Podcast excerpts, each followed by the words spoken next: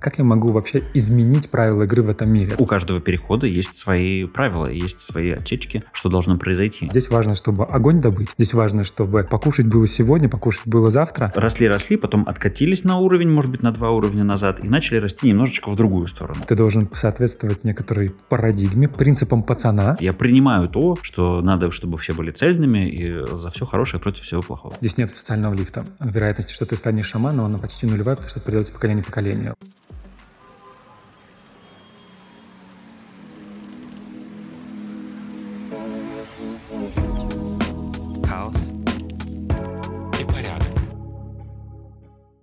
Приветствуем всех изыскателей и изыскательниц. С вами Хаос и Порядок. В этом выпуске мы ищем ответы на четыре вопроса. Как эволюционирует человек и его проблемы, а также как хаос по мере эволюции переходит в порядок и наоборот. Как эволюционирует человечество и обязательно ли человеку эволюционировать? Я Александр Лазовский, соведущий этого подкаста, и я с собой принес мозг как венец эволюции. В данном случае, те, кто смотрит нас в аудиозаписи, я держу мозг такой красненький, размером с наш человеческий мозг. Прям реально принес его с собой. Прикольно. Я Антон Лужковский, я соведущий этого подкаста, и я с собой принес ключи. Здесь mm-hmm. даже если вы слушаете меня в аудиоформате, вы слышите, как они звенят. А на ключах у меня есть брелок, вот такой вот, в виде майнкрафтового факела. Этот брелок мне подарил мой сын а, на Новый год. И для меня в этом много эволюции, потому что, во-первых, это факел, который превращен теперь в светодиодную такую вот лампочку. А во-вторых, потому что у меня долгое время... Это, это с точки зрения эволюции человеческой. А с точки зрения эволюции личной, я долгое время на ключах носил брелок, который мне подарил папа. Когда-то еще в школе, мне кажется, это было с, с жвачкой такой очень прикольной. А теперь у меня на ключах брелок, который мне подарил сын. Прикольно. Что ж, будем сегодня разбираться с эволюцией человечества и человека, смотреть, по каким законам она проходит, какие обязательные стадии есть, и можно ли как-то нам повлиять на эти стадии для того, чтобы те, которые не очень нравятся, пройти быстрее. Помогать в этом разговоре нам будет теория спиральной динамики. Это теория о том, что человек и человечество развиваются спиралевидно на каждом шагу, при этом переходя от центровки на себе к центровке на нас. И опять потом к центровке на себе, и потом к центровке на нас. Да, параллельно меняются ценности, мировоззрение, жизненные ориентиры и куча всего остального. И давай начинать с самого начала. Самый первый уровень – это какой? Самый первый уровень – это бежевый уровень, это очень телесный уровень, и в этом уровне в хаосе находятся все вещи, связанные с выживанием тела. Кишечник, то, как он работает, вообще температура тела, как ее сохранить. Это ключевые вопросы на этом уровне, чтобы телу было комфортно. При этом, как неудивительно, на этом уровне, на уровне бежевого такого уровня выживания индивида в порядке все вопросы мироустройства и мировоззрения мировоззрения и предназначения, потому что они здесь вообще не важны. Здесь важно, чтобы огонь добыть, здесь важно, чтобы покушать было сегодня, покушать было завтра, и даже на продолжение рода здесь еще такое, типа, это уже сверхзадача. Ну да, потому что по Маслоу у нас до продолжения рода надо с безопасностью еще разобраться сначала с едой и всем таким. И это как раз у нас уровень, который про «я». Там существует только, только «я». А следующий уровень должен быть уровнем промы. Да. Следующий уровень, уровень промы – это момент, когда человечество из индивидов начало вбиваться в стаю. Это появление племен, да, и это появление первой иерархии внутри племен, то, что там есть вожак, там есть очень важный человек. Шаман. Шаман, да, который общается с природой. И вот фиолетовый уровень, он характерен очень большому обращению к силам природы, к духам предков, к мистике и эзотерике. Мы, собственно, видим бум этого самого фиолетового в нашей стране в частности. Я тут смотрел аналитику, что эзотерика выросла несколько раз в прошлом году, запросы mm-hmm, на эзотерические mm-hmm. всякие практики и так далее. Это как раз последствия такого актуализации фиолетового, чтобы найти ответ в неизвестности, но найти его так нельзя. Обычными способами попытка найти его через эзотерические практики.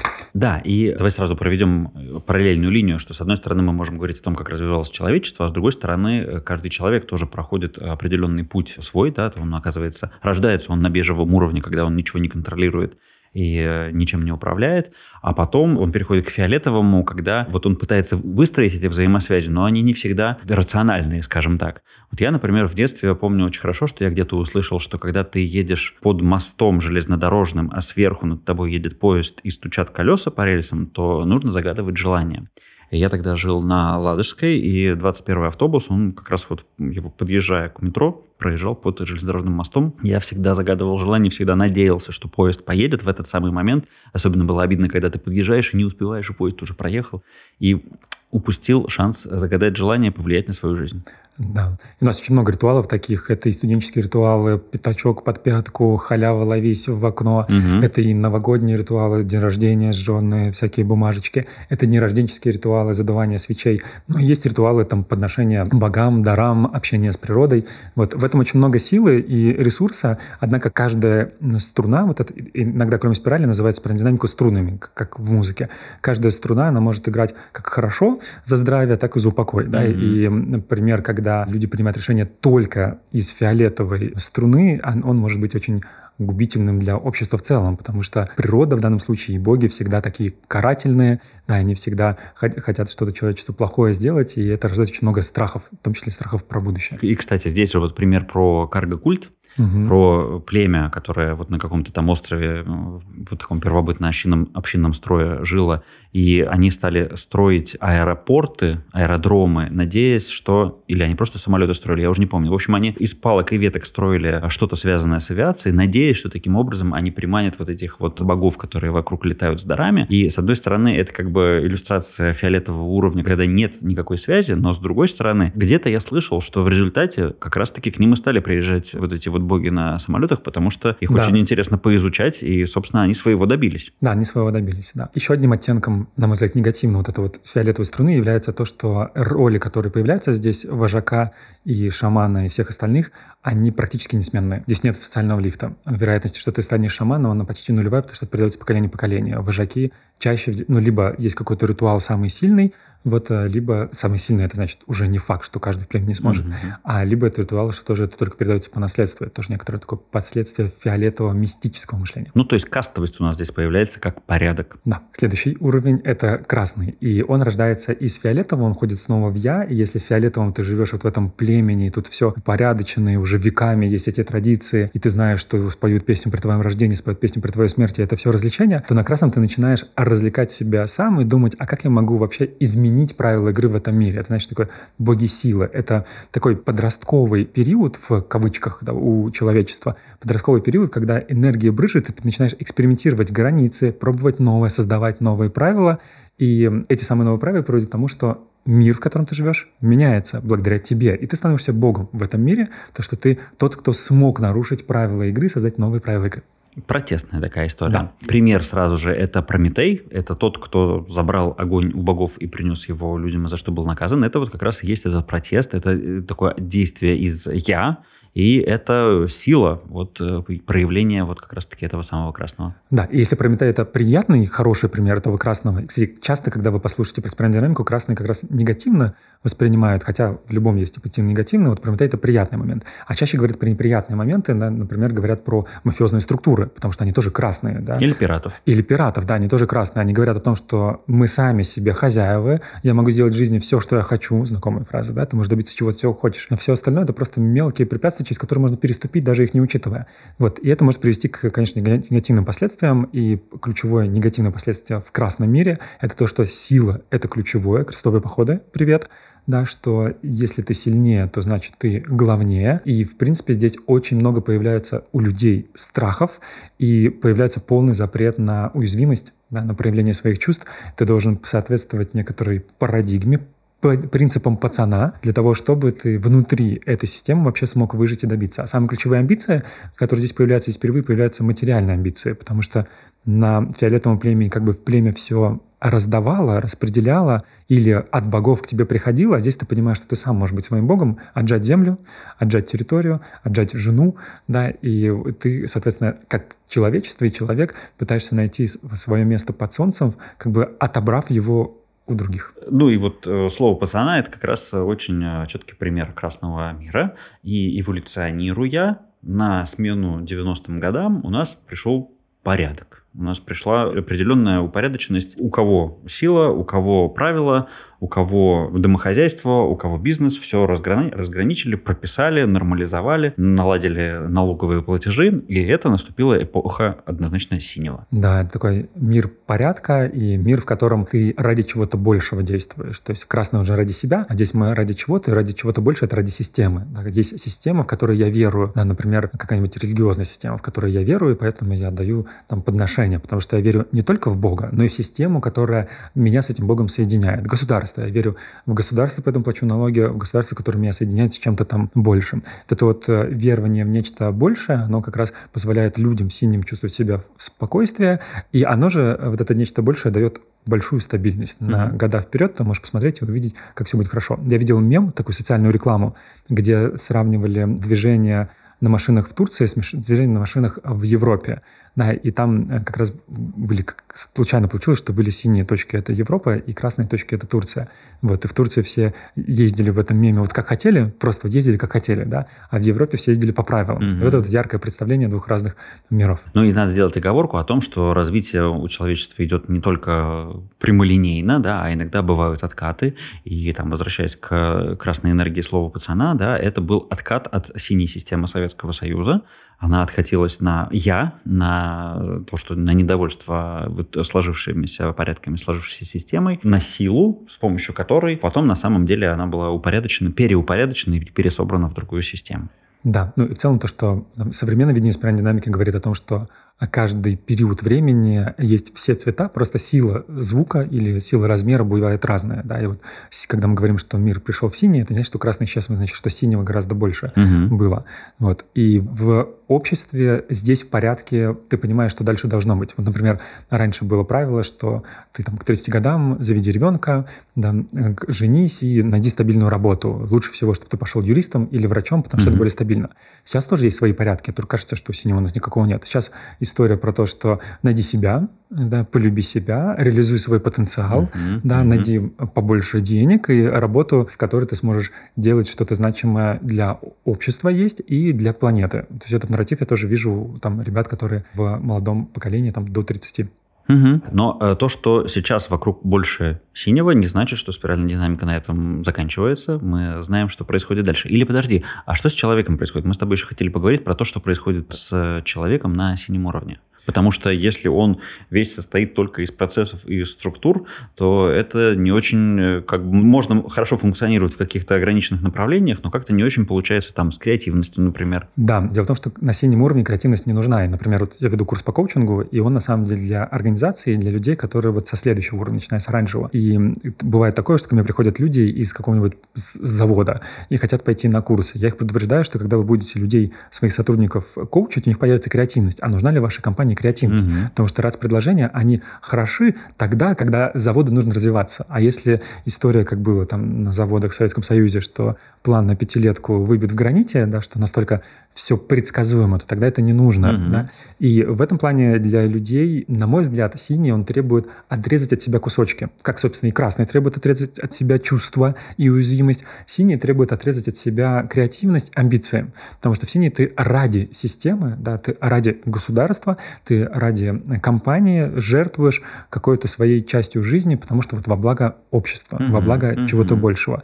А если у тебя внутри очень много этой самой креативности, если у тебя внутри очень много амбициозности, то в синей системе ты будешь выглядеть... Ты, если ты отличаешься от общества, то ты будешь выглядеть как э, тот, кто ей мешает, тебя пытаются будут исключить. То, что мы видим, происходит в странах, которые пытаются сделать всех одинаковыми, да, как раз пытаются сделать синими, то часть общества там просто не нужна. Например, в Советском Союзе, насколько я знаю, когда работал с одной благотворительной организацией, людей, которые сильно отличались от остальных, их помещали в ПНИ, которые были нарушения, очень сильные, именно физиологические, внешние нарушения. И эти ПНИ всегда строили в лесах, чтобы, угу. ну, на территории, где остальные не смогут их увидеть, чтобы как бы у нас все нации, у нас нету нарушений генетических да. да. каких-то в нации. Вот это и последствия синего, что они пытаются все быть одинаковые. Это, помнишь, была скованная одной цепью, угу. связанная одной, одной цепью. Од скованная целью. одной целью, да, связана mm. одной целью. Да, это манифест синего. Да.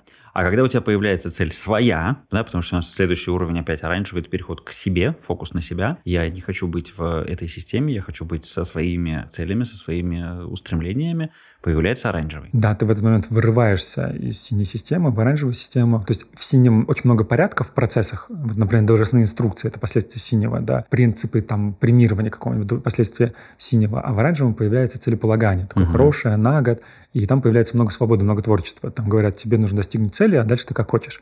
Если говорить про государство и про человечество, то это вот дух такого корпоративного. То есть если просто предпринимательство, например, индивидуальный предприниматель, это скорее красный. Mm. Это чувак, который на Wildberries продает товар, который он купил в Китае в три раза дешевле, да, на Wildberries там что-то что сделал, что-то подмутил, что-то не подмутил, с кем-то договорился и так далее. На Wildberries выстрелил вот этого дух красного. Инфо-цыганство. Это дух красного. Да, я тут очень дешево сделаю быстро конвертацию чего там, звонка заявку продам за миллион, то, что мне кажется, должно стоить миллион, потому что мне так кажется, то оранжевый — это дух скорее такого корпоративного мира, где есть социальный лифт, очень понятный, карьерная лестница, очень понятная, где есть очень понятные стадии развития грейды, очень ясные, и ты понимаешь, что ты можешь ставить это своей целью и двигаться туда. И здесь очень много имущественных целей, очень много историй про то, что какая у меня машина, да, какая у меня квартира, если она вообще у меня, какие у меня есть амбиции финансовые, кто рядом со мной, как он выглядит, в чем я хожу, часто здесь это становится очень актуальным. Это, по сути, язык достижения, еще часто достигателем называют оранжевыми, да, что я хочу достигнуть, ну и дальше есть список, чего я хочу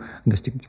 Окей, а какая разница получается? Это с точки зрения человека, а с точки зрения общества. Вот синий мир – это мир чего? Заводов, а оранжевый – это мир, мир корпораций? Да, вот, например, в Америке был интересный момент, в России он тоже на самом деле был. А, был интересный момент, когда государство поняло, что корпорации имеют больше власти, чем государство. Угу. И это был период, когда синее государство осознало, что вообще-то есть оранжевая компания, там, допустим, Facebook, которая знает про наших граждан в грозы больше, чем угу. мы, которая имеет информацию про граждан всего, всей планеты, а наши, вот, наши там службы безопасности не даже и там маленькой толики от этого. И получается, что здесь корпорации глобального формата, которые имеют там большую часть рынка, там монополисты, они владеют очень большой степенью влияния на людей и на системы, которые происходят. Вплоть до того, что они могут менять и управлять интересами синей да. системы, то есть государства. Вот. И вот это вот мир корпоративный, потребительский мир, да, вот это вот мир как раз достигательский, оранжевый. То есть можно сказать, что у нас развитый мир э, сейчас в основном находится в таком вот танце синих с оранжевыми. Да, я думаю, что мы в конце можем еще, когда все уровни пройти. Мне кажется, что, лично мне кажется, что в Америке сейчас сильно поднимается красная энергия, но в целом, да, там синий оранжевый, но поднимается красный из-за того, что у них сейчас происходит с выборами. И, по моему ощущению, везде, во всех странах сейчас сине-оранжевый и поднимается красное, Красный. потому что когда есть, мы еще об этом не сказали, в красный, когда происходит кризис, когда происходит проблема в экономике, всегда большая часть населения скатывается в красную энергию.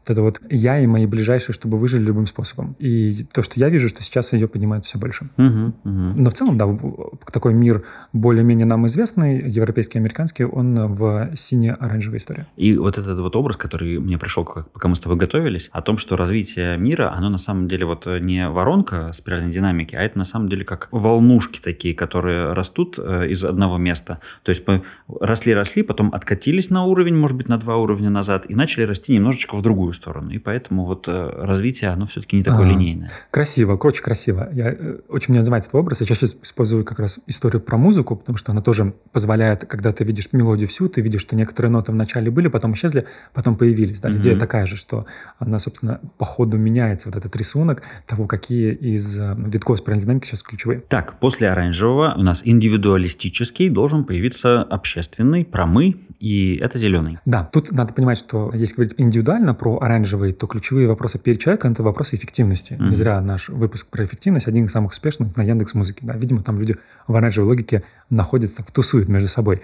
И про эффективность, про продуктивность, да, про быть лучшей версией себя. Я помню наш с тобой разговор. Несколько лет назад это было до подкаста, uh-huh. где мы, мы с тобой играли в сквош, и я с тобой поделился, что, знаешь, я вот стараюсь быть лучшей версией себя. А ты мне сказал, что, знаешь, Саш, я как-то записывал подкаст, и там, я уже не помню, кто был твоим гостем, говорит, и этот гость сказал, что он раньше пытался быть лучшей версией себя, а теперь он старается быть цельной версией себя. Да, было такое. Это, так это звалось, что я понял, что вот, я хочу быть цельной версией себя. И это вот и переход из достигателя в логику зеленую индивидуалиста, uh-huh.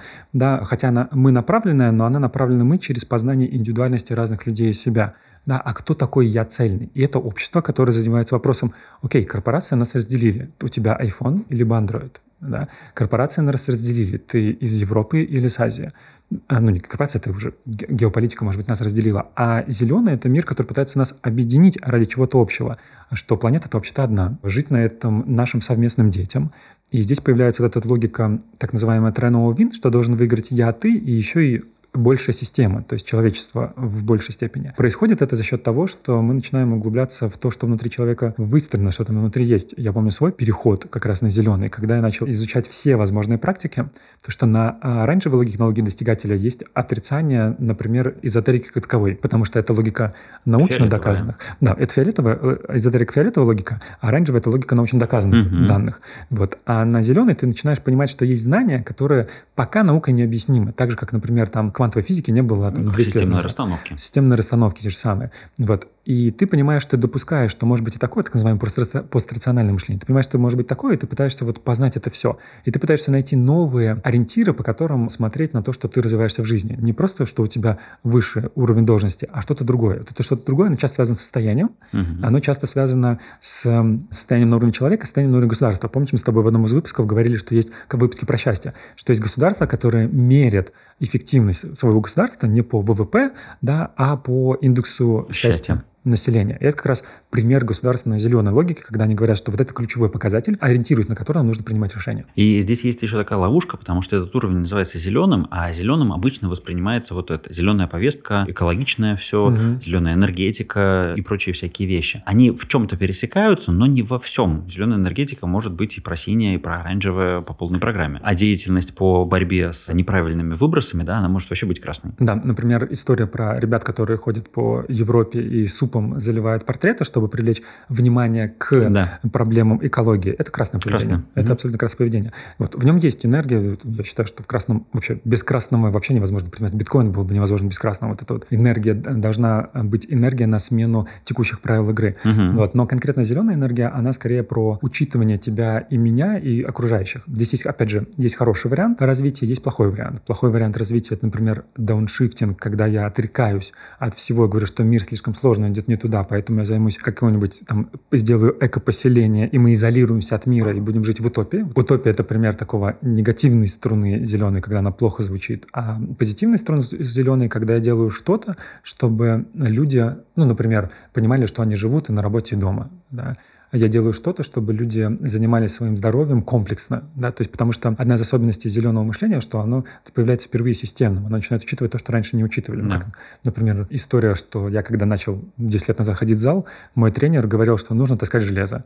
а сейчас, если пойдете ходить в зал, вам скажут, что нужно заниматься еще и питанием. Угу. И это уже более комплексный подход, он чуть посложнее, вот, и вот это вот движение комплексности, оно происходит благодаря как раз зеленому мышлению. Да, да. Я вот тоже хотел как раз сказать о том, что там есть ловушка, когда угу. все все же хотят расти и быть лучше. А что значит расти и быть лучше? Значит, надо перескочить, надо решить, что я уже прошел и синий, и оранжевый, и я уже точно на зеленом уровне. Но правда в том, что у каждого перехода есть свои правила, есть свои отсечки, что должно произойти. И нельзя просто так вот сказать, что я пропущу, пожалуй, оранжевый и сразу с, зеленого, синего перепрыгну в зеленый, потому что я принимаю то, что надо, чтобы все были цельными и за все хорошее против всего плохого. Да, то, что я, конечно, вижу в окружающих и в клиентах, что только когда есть наигрался в предыдущий уровень, тогда легко можно войти в следующий уровень. Этот наигрался, это в том числе все галочки поставил, которые хотел поставить во всех сферах жизни условно. Оранжевый, тогда можно пойти вот к зеленому, к духовности, к искренности, к открытому сердцу, к принятию принятию окружающей действительности, к исследованию себя и других людей. И это мы еще до бирюзового не дошли. А многие же считают себя уже бирюзовыми компаниями. Да. Ну, кстати, на самом деле есть исследования, которые можешь понять, где ты. Их есть разные, есть, которые мы скинем, но открытая. Есть еще альтернативная теория, на которую я обучался из британской компании Hardhill,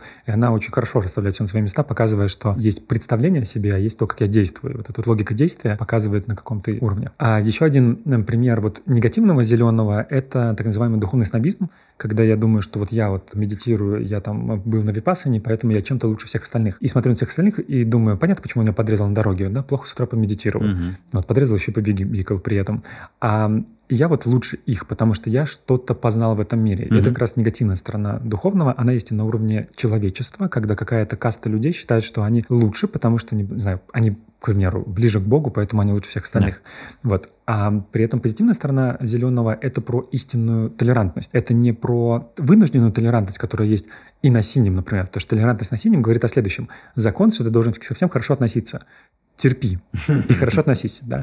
Вот. А я помню, как раз в Нидерландах я был, да, и мне ребята, которые там живут, сказали, я спросил, как у вас с толерантностью? Он говорит, знаешь, как у нас с толерантностью? У нас запрещено быть нетолерантным. Да. Вот как у нас с толерантностью. Ага. Это было много лет назад, сейчас уже, может, изменилось, но зеленая – это истинная толерантность, когда ты понимаешь, что и ценишь разнообразие людей, что благодаря этому разнообразию происходит чудо в мире, которое происходит. Мне кажется, наш выпуск про любовь, АГП, на мой взгляд, возможно, АГП проживать возможно только начиная с зеленой энергии, угу. когда ты видишь вот это разнообразие, и ты понимаешь, что каждая вот эта травинка, каждое различие человека, его мышления, оно и приводит к этой красоте неповторимости мира. В этот момент я сейчас вот прямо вспоминаю, мне плохо, я вспоминаю пальмовые плантации в Малайзии, когда ты едешь, вот там несколько десятков километров ты едешь, а вокруг тебя ровными рядами растут пальмы, которые mm-hmm. там высажены для того, чтобы там было пальмовое масло. И это вот такая суровейшая синева.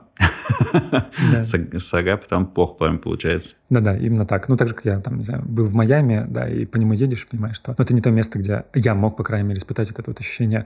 Ощущение оранжевое там вообще спокойно испытать. Небоскребы, да. цены безумные. Да, если ты здесь попал, то уже счастливчик в этом мире. Вот, в принципе, визу только получить уже ты герой. Вот. А вот именно зеленая энергия — это про другое. Ну и, как мы говорили, на каждом этапе есть какой-то вызов, который требует, чтобы мы дальше пошли, да, и если здесь как раз внутренний мир мир находится в порядке, и наш подкаст, собственно, помогает этому порядку быть, поэтому можно нам поставить лайк и подписаться на нас, если не подписаны, то э, вызов, который здесь возникает, это а что конкретно мне делать? Потому что мир такой разнообразный. Да. Выпусков Опции у нас сколько? бесконечное количество. Да, у нас выпусков уже, наверное, штук 35-40, а мы еще совсем не разобрались. Жизни-то не хватит на всем mm-hmm. разобраться. А на чем сфокусироваться? Потому что возможностей такое количество, а на чем сфокусироваться непонятно, и поэтому пере- происходит переход к желтому. Снова индивидуальный уровень, снова отъединение единения со всеми и от всеобщей цельности мы переходим к фокусу на себе, но уже на каком-то совсем высоком уровне. Нет какой-то статистики, нет какого-то исследования. Вот сколько у нас людей или народа, как бы самый, самый продвинутый в счастье Бутан, находится ли у нас на желтом уровне? Я по странам, честно говоря, не помню, я это не готовил. Я знаю по литерам, что желтых примерно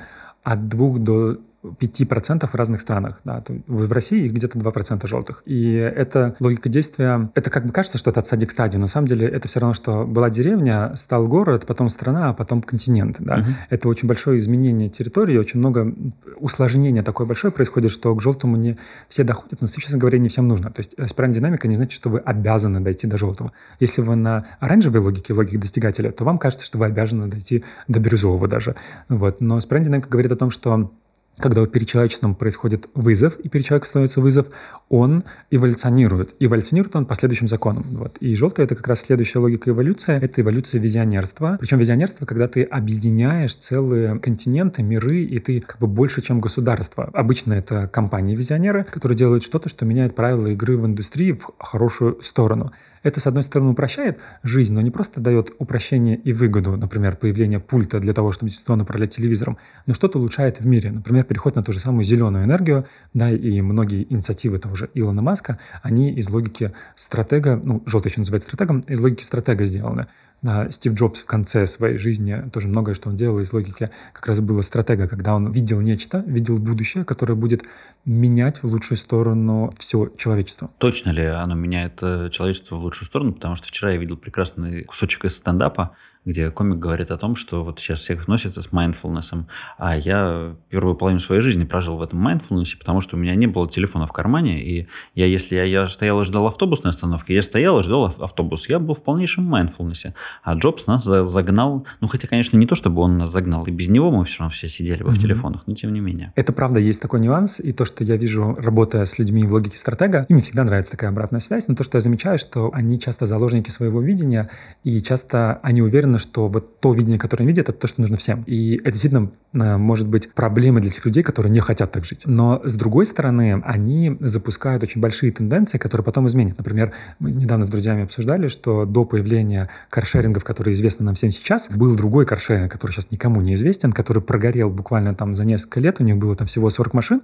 но они стали как раз визионерами, то есть они опередили свое время и стали визионерами и открыли дорожку, которая потом там э, развивается сейчас очень стремительно. Также там, не знаю, история про партию еды, по-моему, была. Такие ребята, которые делали готовые блюда для того, чтобы ты пришел, а точнее, они делали набор продуктов, ты дома сам его доготавливал. Они были визионерами, их потом, по-моему, купил Яндекс, этого бренда больше не существует, но сейчас есть куча компаний, которые по их стопам идут. То есть... С Ютубом такая же была история. Там компания э, буквально за несколько месяцев до старта Ютуба отказалась от э, попыток видеостриминга, потому что было чуть раньше, чем надо. Вот. И в этом плане есть много... Мы, как бы, есть те, кого мы знаем, кто добились успеха, но там есть очень много людей, которые не добились успеха, и они, на самом деле, страдают по этому поводу, потому что их визионерство оказалось верным, но они от этого выгоды не получили. И это очень важный момент, говорящий... Спасибо, что не сожгли, называется. Да. Это важный момент, говорящий о том, что если ты находишься в спиральной динамике там, на поздних логиках развития, не значит, что ты будешь богаче и старше всех остальных.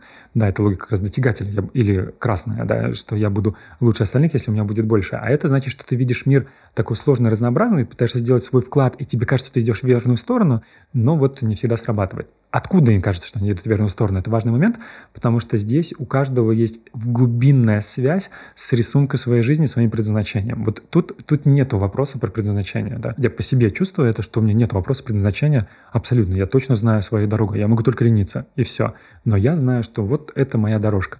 А вот будет ли в результате этой дорожки личный успех, это вопрос. Угу. А дальше мы опять качаемся к мы, и появляется, наконец, Бирюзовый. Да, дальше появляется Бирюзовый, и появились визионеры, и у нас появился мир, и мир имеет разные сегменты. Кто-то пошел в сторону Азии, кто-то в сторону в Европу, но это разные стороны, в которые мы идем. А Бирюзовый — это логика, на которой происходит попытка объединить вообще все эти миры вместе, чтобы мы снова почувствовали себя единым, но уже земным шаром. Уже если зеленый об этом только мечтает, но его мышление мышления пока не хватает, чтобы это сделать, и ресурсов не хватает, то Бирюзовый уже понимает, как это сделать. Делает чаще через нетворкинг. И примеры людей, которых можно здесь назвать, это, например, Махатма Ганди, Нельсон Мандела.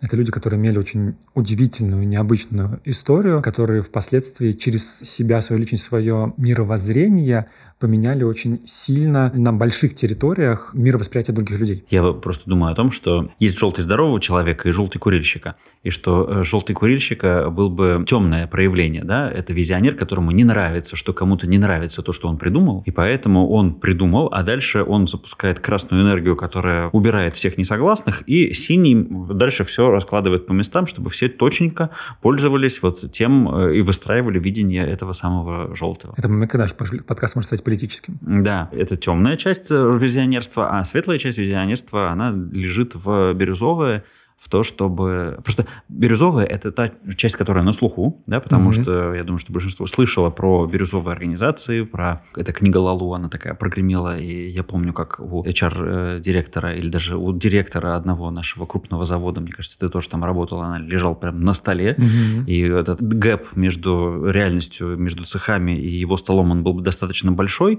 но с другой стороны, он же визионер, поэтому хорошо, что он целится далеко. Здесь есть нюанс, что Лалу внутри себя использовал другую градацию цветов, потому что это было два автора, которые между собой поссорились, mm. поэтому у каждого были свои цвета. И то, что Лалу называет бирюзовым, в спиральной динамике это зеленая компания с лидерами желтой логики, то есть лидерами стратега. То есть по факту, когда приводят там пример Вкусвилла в начале его нача, ну, роста, буквоеда в начале его роста, это были компании, у которых были зеленая логика, то есть ты и я выигрываю, и выигрывают фермеры, которые работают в Ленинградской области, Московской области, или издатели, которые издают книги, но при этом сами лидеры были в логике желтые, то есть у них было визионерство, да. что всем нужна здоровая еда или что всем нужно читать. А бирюзовые в спиральной динамике — это нечто другое, потому что бирюзовый в спиральной динамике, он больше на мастер Йода похож. Знаешь, mm. я всегда, когда смотрел «Звездные войны», я думал, что, блин, мастер Йода, ну, самый великий человек. Чего же он так мало сделал? Не очень человек. Ну, не очень человек, да, персонаж, согласен. Так. Ничего же он так мало сделал? Да. Ведь он мог бы сделать гораздо больше. Да. Вот это же логика, по сути, и стратега тоже, э, да, желтая, отдаться по максимуму. То, что негативно них происходит, они сжигают себя. А он ходил, что ты скажешь здесь, что ты скажешь там, потому что одна из особенностей в этом мышлении — наблюдать развитие человечества не всегда ему мешаем. Потому что иногда ты смотришь на то, что, как разворачивается сценарий игры, и ты думаешь, как интересно, этот сценарий закончится через 20 лет, и через 20 лет будет хорошо благодаря тому, что происходит сейчас. Через 30 лет будет хорошо потому, что происходит сейчас. И тогда не стоит вмешиваться. А иногда ты смотришь и думаешь, блин, я вижу, что через 40 лет будет хуже, и тогда стоит вмешаться. И вот этот вот момент, вот этот момент бирюзовости, он уникальный, то, что меня в этих людях впечатляет, что у них есть какая-то чуечка, когда стоит пару слов буквально сказать, ну вот если говорить про мастера йоду, а про, если говорить про людей, там гораздо больше, гораздо больше, пару слов, а, вот, а иногда не стоит делать. Да, прикольно. А я не знал, что они рассинхронились, и mm-hmm. это прямо разные цвета. Да. То есть то, что все понимают под бирюзовой организацией, с вот этой вот отсутствием иерархии и самоорганизацией, это э, зеленый как да, раз таки уровень. Да, да, это как раз зеленый. Здоровый зеленый э, в корпорации. Зеленый здорового человека. да, зеленый здорового человека. Да. Хотя мы сказали, что в кризис часто происходит откат на более разные логики, что в момент, когда перед тобой делается вызов, иногда тебе нужно осваивать более поздние логики. Мне кажется, что зная про спиральдинамику, ключевое, что стоит понять, это где я нахожусь и кайфануть от этого. Угу. Чтобы а, система двинулась дальше. Если я кайфую от того, где я нахожусь. Если я нахожусь в синем, мне хорошо в заводе, у меня все предсказуемо, мне все понятно, ну и кайфануть от этого. Если я в оранжевом, мне важно там закрыть ипотеку за 3 года, а не за 25 лет, ну кайфани, закрою ипотеку. Если я в зеленом, я познаю себя, этот мир, разнообразие, всех, на всех остальных смотрю немного высока, ну позволь себе от этого кайфануть, понимая, что это не вся твоя жизнь, а это какой-то период. Считается, что уходит от 4 лет на переход от логики к логике, да, от этапа к этапу в случае, если ты все время находишься в движении. Иногда можно 20 лет на одном произойти. Быстрее это делать с нами, с коучами, именно с коучами, быстрее, чем с терапевтами делать историю про движение, в, из логики в логику. А вот нужно ли это? Это не вс... ну, более сложный вопрос, потому что зависит от того, есть ли на самом деле вызов перед вами, перед вашей жизнью, и если ощущение неудовлетворенности, ответ на который более поздней логики, а не более ранний. Это очень классный спич, только совершенно непонятно, как понять, все-таки нужно мне что-то, есть ли у меня этот вызов, или это не вызов, а, как ты говорил, лень. И поэтому мне хочется ограничиться вот тем распорядком дня, который у меня есть, и вечером э, устроить себе Netflix and chill, и больше ничем не заморачиваться. Потому mm-hmm. что Саша, короче, разрешил получать удовольствие на своем уровне, больше никуда не ходить. Да, я думаю, как раз ответ может быть через то, чтобы сначала получить удовольствие от того, что есть, а если ты то, что есть, увидел, и удовольствие не получаешь, то тогда, да, нужно. А чаще всего я работаю с людьми, которые приходят из логики достигателя в логику как раз зеленую, и это всегда видно, потому что у них достижения есть, то есть раньше они мерили они свой успех, да, они не радуются, они мерили свой успех по количеству денег или по типу машины уже на байбахе ездит, а удовольствия никакого. Да? Когда купил первую Kia, Рио радовался в три раза больше, чем да. сейчас купив Майбах.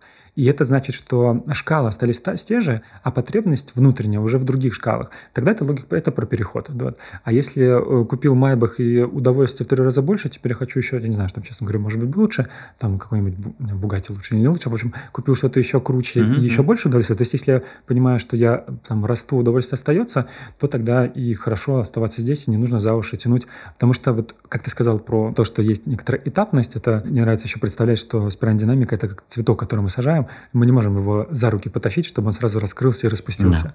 Должны пройти какие-то этапы, а чтобы они прошли, нужно, чтобы каждый этап прошел там благостно для этого цветка. Угу. Классно. Ну вот э, благостная нота такая, закончится содержательную часть нашего подкаста. Да, перейдем к новостям? Давай к новостям рассказывай. У меня из новостей, что этот год, я выбрал, чем будет посвящен год. Этот так. год будет посвящен эстетике. Для меня это история про то, чтобы... Эстетический интеллект, может быть, мы когда запишем подкаст на эту тему, идея эстетического интеллекта про то, что я наслаждаюсь всем, что происходит. Визуальной картинкой того, какой у нас подкаст, тем, какая еда, тем, как я выгляжу, тем, как развешены вещи в шкафу. То есть вот это вот много всего, mm-hmm. которое включает в себя, что я не просто... Это не просто удобно, но это и дает мне дополнительное удовольствие. Угу. Я вспоминаю лекцию по Киркегору, которая была у меня на учебе. Там была, значит, если я правильно помню, он говорил, что сначала идет эстетика, потом этика, а потом связь с божественным. Угу. Ну, вот, значит, э, тоже такая вот иерархия нам то ли в выпуске, то ли тебе на рассмотрение на э, следующий год, на 25 уже получается. Угу. Может быть. Какие у тебя новости? У меня э, мелкая новость, но радостная. Бармен моего локального бара, который вот у меня есть под, под окнами, я же теперь наслаждаюсь тем, что у меня впервые в жизни есть локальный бар, куда я просто могу угу. спуститься и дойти. И там вот уже какая-то есть тусовочка людей, которых я знаю, ну и бармена, конечно же. Он рассказывал тут про кино, мы с ним зацепились, много говорили, и он сказал, что существует такой классный маленький кинотеатр у нас в центре Петербурга, и я вчера, наконец, туда попал, и там реально, мне кажется, человек на 15 он. И я прекраснейшим образом там посмотрел вчера фильм о Филине. Причем забавность заключалась в том, что я шел на фильм «Джульетта и духи». В середине фильма я понял, что он называется не так Он называется «Джульетта и духи». Короче, у них просто шикарная подборка. У них очень хорошие фильмы, старые, они показывают. И это прям наслаждение. Отличная, отличная атмосфера. Очень приятно. Это был блог для тех, кто максимально привержен к нашему подкасту. Это были наши личные новости. Если вы слушаете нас в Apple Podcast, ставьте комментарии, пишите лайки и добавляйтесь в избранное если еще не добавили. Если слушаете на других площадках, там это все тоже можно делать. Подключайтесь к нам к телеграм-каналу, там мы публикуем дополнительные материалы регулярно. И давайте оставаться на связи. Да пребудет с вами хаос. И помните, что Спиральная динамика говорит, что на самом деле все упорядочено, хотя оно может так и не казаться.